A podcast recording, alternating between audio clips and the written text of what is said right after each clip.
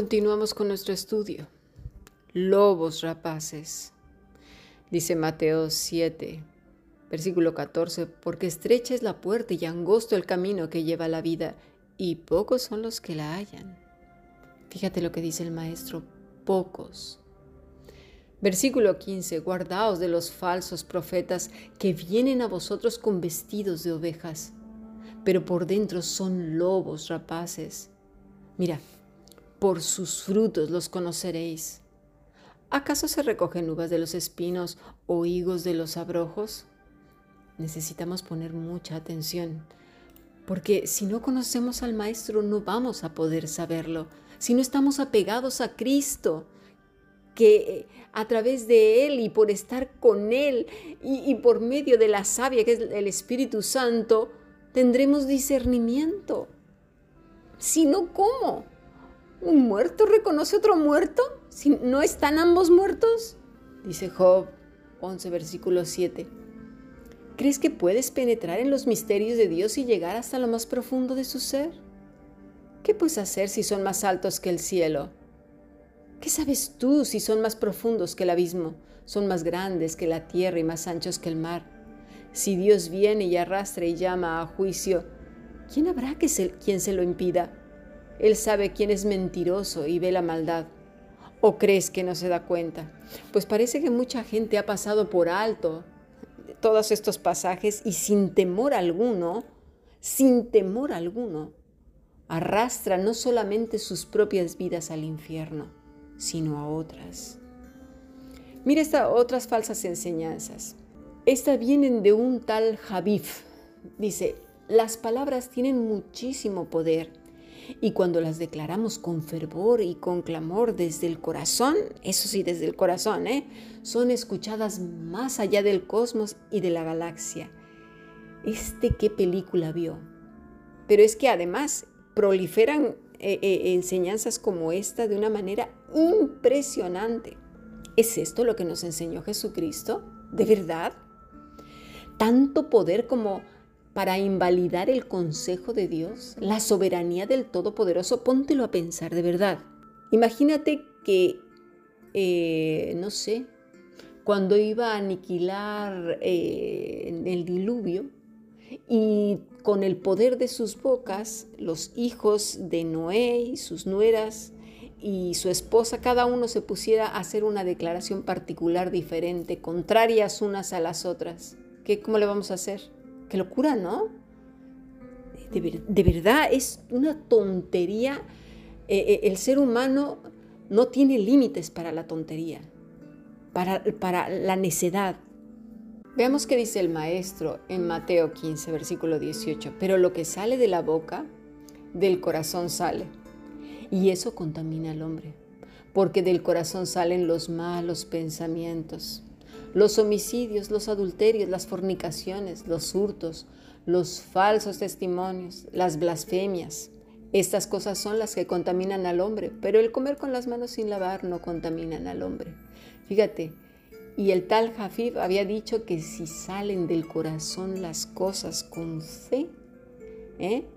con, así con gran clamor, con fervor, se van a cumplir. ¿Y qué está diciendo el Señor que sale del corazón del hombre? Es una fábrica de demonios, una fábrica de pecados, en cadenas y venga, va. Dice el Señor Jesucristo que ahí se fabrican los falsos testimonios. Eso lo ha dicho él. Y lo que dijo el otro, este, ¿cómo se llama? El Javif, es un falso testimonio. ¿Cómo un simple mortal pecador con una naturaleza muerta por obviedad va a estropear los planes del Todopoderoso? ¿Dónde queda la oración del Maestro donde dice, Señor Padre, hágase tu voluntad? O, cuando dicen los discípulos, enséñanos a orar y dice que sea la, la voluntad de Dios se haga como en los cielos, en la tierra. ¿Dónde queda eso? Parece que lo desapareció, pero como mezclan las escrituras con su cultura religiosa antigua, pues se, hace una cosa ahí horrible. Creer que Dios concede todo lo que declaramos no es oración, mis estimados. Eso se llama magia y lo vemos claramente en Harry Potter. Para eso tenemos esas películas, ¿verdad? Para fantasear y para creer que, bueno, ni siquiera el demonio hace lo que nosotros le pedimos, fíjate. Cuánta gente anda ahí hasta vendiendo su alma al diablo para no sé qué cosas y ni eso. No, creemos que incluso el, reino de las tinieblas está a nuestro servicio. Hasta en eso fallan, porque eran, y bueno, y esos siguen siendo esclavos de quién? De Satanás. ¿Cómo ven? Muy mal, ¿eh? Tenemos que entender que Dios no es un genio cósmico que de manera complaciente y sin inteligencia concede los deseos egoístas de riqueza, estatus y mira, aún de salud. Dios puede tratarnos a través de la salud. Otras veces, como ya hemos dicho, son consecuencias de nuestra mala cabeza, malas decisiones y de este mundo caído. Hay veces que hemos olvidado que somos mortales, que tenemos un tiempo de estancia en la tierra y que después nos vamos a marchar a casa con el Padre. ¿A qué le tenemos tanto miedo? El grave problema que enfrenta la iglesia cristiana es que no sabe quién es Dios y no sabe quién es Él mismo, ¿sí? La condición miserable y sin ningún derecho a pedir nada. ¿Por qué? Porque es pecador, porque no merece otra cosa que la ira de Dios y por su incomprensible gracia, en Cristo somos perdonados y reconciliados con, con nuestro Padre Celestial, ¿verdad? Pero seguimos en esa condición de humildad, necesitamos vivir humildemente. Cristo fue humilde, por favor. ¿Cómo podemos ser tan arrogantes? Parece que no odiamos demasiado al pecado. Y cuando el pecado no se odia demasiado, hmm, nos marca muy bien la distancia entre el pámpano en el suelo, el que se seca y es echado en el infierno, y el pámpano que está pegado a la vida verdadera. Ese es un buen termómetro. Tenemos que poner más atención. Observemos y escuchemos lo que dicen estos falsos profetas y maestros. Mira, si sus ministerios apuntan demasiado a sí mismos, no es un ministerio es un culto a una persona y sus caprichos y exigencias y pensamientos estrafalarios que bien pueden apuntar a lo que creen ellos mismos, el grupo, o mejor dicho, la secta, aunque digan que es Cristo. ¿No nos damos cuenta que la vida de un siervo de Dios debe hacer dudar a los incrédulos si en realidad están en el camino correcto? Es decir, avergonzarse de su propia vida delante de los santos de Dios. Pero lamentablemente no se conoce a Cristo, que es la sana doctrina, porque aún aquellos que tienen un grande conocimiento mental responden académicamente, pero como una hoja seca en el suelo, como ese pámpano que está tirado. Y ese conocimiento produce monstruos religiosos que son todo cabeza, inteligencia, ¿verdad? pero no hay corazón. No hay un corazón entregado a Cristo. No hay un corazón que le pertenezca a Él. Dan muchas lecciones académicas, pero no han andado en el camino. Su mente brilla de mucho conocimiento, ¿verdad? Pero los corazones se ennegrecen en tinieblas. Lo triste es que entre los que son evidentemente falsos y los que son veladamente falsos existe otro grupo. Uno que siguen mirando por encima, ¿verdad?, de, entre la gente, buscando con afán y con angustia la aprobación de los hombres. Y mira, en base a eso, preparan las prédicas, preparan las lecciones y los sermones, ¿sí? Porque están sus ojos más puestos en la gente que en Dios. No han estado de rodillas delante del Todopoderoso para decir, heme aquí, envíame a mí, sin importar las consecuencias. Es decir, que la gente diga, uy, siempre lo mismo, siempre lo mismo. Pues sí, siempre lo mismo. No hay otro mensaje más que el de Noé, Jonás, Juan, los apóstoles y obviamente nuestro Maestro. Arrepentíos, porque el reino de los cielos se ha acercado a vosotros. El hombre no necesita complacencias, no necesita mimar su carne, no necesita amores y amores. ¿Qué no entendemos que estamos irremediablemente destinados al fuego eterno? ¿Que la vida es un pestañeo? Pero la eternidad es eso, la eternidad. Y la eternidad es la eternidad.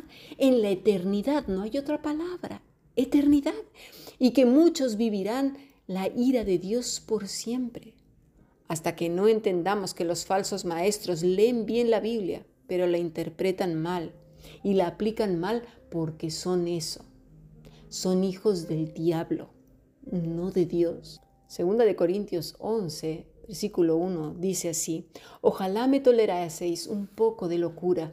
Sí, toleradme, porque os celo con celo de Dios, pues os he desposado con un solo esposo, para presentaros como una virgen pura a Cristo. Pero temo que como la serpiente con su astucia engañó a Eva, vuestros sentidos sean de alguna manera extraviados de la sincera fidelidad a Cristo. Porque si viene alguno predicando a otro Jesús que el que os hemos predicado, o si recibís otro espíritu que el que habéis recibido, u otro evangelio que el que habéis aceptado, bien lo toleráis y pienso que en nada he sido inferior a aquellos grandes apóstoles, pues aunque sea tosco en la palabra, no lo soy en el conocimiento. En todo y por todo os lo hemos demostrado Pequé humillándome a mí mismo para que vosotros fueseis enaltecidos por cuanto os he predicado el Evangelio de Dios de balde? Vamos al versículo 12. Mas lo que hago lo haré aún para quitar la ocasión a aquellos que la, eh, que la desean, a fin de que en aquello en que se glorían sean hallados semejantes a nosotros, porque estos son falsos apóstoles, obreros fraudulentos que se disfrazan como apóstoles de Cristo. Y no es maravilla, porque, mira, el mismo Satanás se disfraza como ángel de luz. Así que no es extraño si también sus ministros se disfrazan como ministros de justicia, cuyo fin será conforme a sus obras. Mira, una marca distintiva del nacido de nuevo y que sus pensamientos han sido renovados es que su deseo primordial es glorificar a Dios sin importar sus propios sueños e ilusiones. ¿Sabes por qué? Porque estos ya han cambiado. Sabe que la voluntad de Dios es agradable y es perfecta, aunque para el mundo sea una locura. De esa manera estaremos entendiendo la soberanía de nuestro Padre y estaremos dando gracias por todo, porque es buena, es agradable. Por tanto, y cerrando ya nuestra clase, estos lobos rapaces que se aman demasiado a sí mismos, que buscan su propio bienestar, olvidan por, completo que tienen los días contados. Porque finalmente, aquí en la tierra, la vida es un pestañeo. No saben quién es Cristo y tampoco enseñan a Cristo. Se parecen, pero no lo es. Ya lo acabamos de leer ahora mismo en la carta de Pablo a los Corintios. Pongamos mucha atención, ¿eh? Porque se fabrican un Cristo que sustente su carne y sus placeres y le ofrecen este mismo Cristo a las personas que están escuchando. Si alguien te dice eso, deséchalo, deséchalo y sal corriendo ya, no te esperes, porque ese supuesto Cristo al cual adoran ellos es un ídolo al cual le exigen, le dan órdenes y le hacen rituales como los que acabamos de leer, parecidos, no parecidos, etcétera, con música que los hace estremecer, caerse, vibrar y de todo, todo sensación, todo carne, todo carne. Necesitamos pues discernimiento. ¿Y cómo se obtiene ese discernimiento? Pues viviendo apegado al Maestro, a la vida verdadera, pareciéndonos a Él, conociéndolo a Él, ¿sí? Estas personas que sus ojos están puestos más en sí mismos, ¿sí? en una naturaleza miserable, como dice en Apocalipsis, miserable, pobre y ciegos, ¿qué puede traer sino muerte? Nuestros ojos tienen que estar puestos en Cristo, el autor y el consumador de nuestra fe. Así pues, mis estimados, el tiempo se acaba y el paganismo se prolifera, la apostasía como nunca, así está escrito. El deseo de pan y circo ha llegado a los púlpitos y parece que lo que hay en muchos lugares llamados malamente iglesias, pues nada más y nada menos hay que payasos y títeres del reino de las tinieblas al servicio de su padre el diablo. Segunda de Timoteo 3, versículo 1. También debes de saber esto, que en los postreros días vendrán tiempos peligrosos. Estamos viviendo tiempos peligrosos. Sigamos aprendiendo bendiciones.